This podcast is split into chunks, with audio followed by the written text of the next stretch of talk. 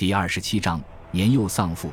作为神之子凯撒·乌大维的唯一女儿，茱莉亚的婚姻必须要为乌大维提供男性继承人。无论乌大维如何溺爱这个唯一的女儿，在这方面，茱莉亚必须要遵从乌大维的决定。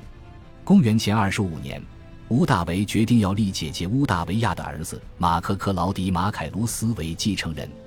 虽然马凯卢斯是乌大维的外甥，但他仍是克劳迪家族的外姓成员。乌大维为了进一步加固与马凯卢斯的血亲关系，将年仅十四岁的女儿茱莉亚嫁给了十七岁的马凯卢斯。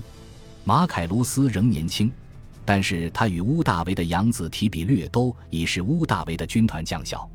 二人在乌大维发小阿格里帕的指挥下，于坎塔布里亚战争中大放异彩，在军中立下威信。茱莉亚与马凯卢斯的婚姻无疑是当时罗马最万众瞩目的事件。这场婚姻将决定乌大维千辛万苦恢复的和平是否能得以延续。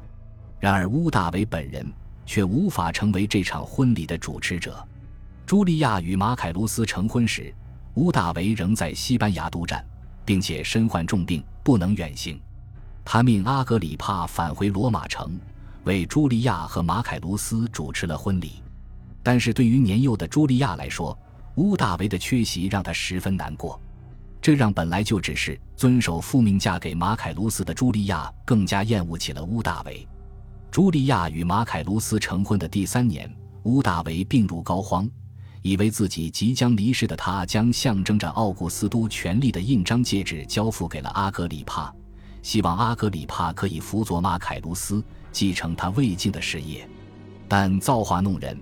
年仅十九岁的马凯卢斯也在同年重病，并且于乌大维之前先一步离世。乌大维反而奇迹般挺了过来，但是马凯卢斯的离世无疑给他和女儿茱莉亚带来了沉重的打击。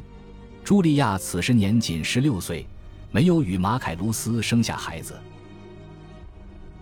感谢您的收听，喜欢别忘了订阅加关注，主页有更多精彩内容。